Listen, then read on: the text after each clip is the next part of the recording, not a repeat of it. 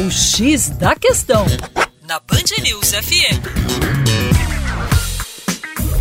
Salve, salve, queridos ouvintes aqui da Band News FM BH. Meu nome é Vitor Augusto, sou professor de Geografia aqui da equipe do Terra Negra.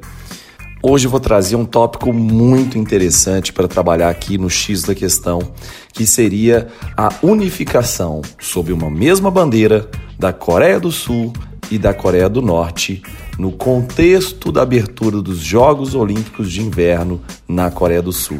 Foi bem interessante porque, além das delegações terem entrado juntas, elas estavam juntas sob uma mesma bandeira com a marca da Península Coreana.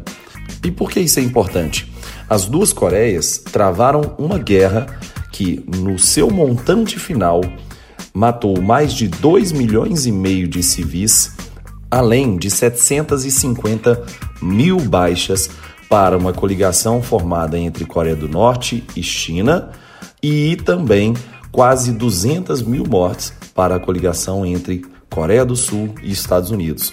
Vale lembrar que essa é uma guerra que está no contexto da Guerra Fria, uma das principais guerras, um dos principais conflitos durante o período da Guerra Fria. Se iniciou em 1950 e finaliza apenas em 53.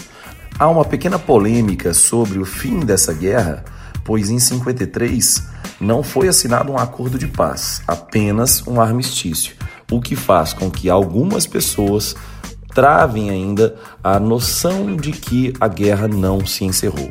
Para mais, não deixe de acessar todas as semanas bastante informação interessante lá no nosso canal, youtube.com/terra negra.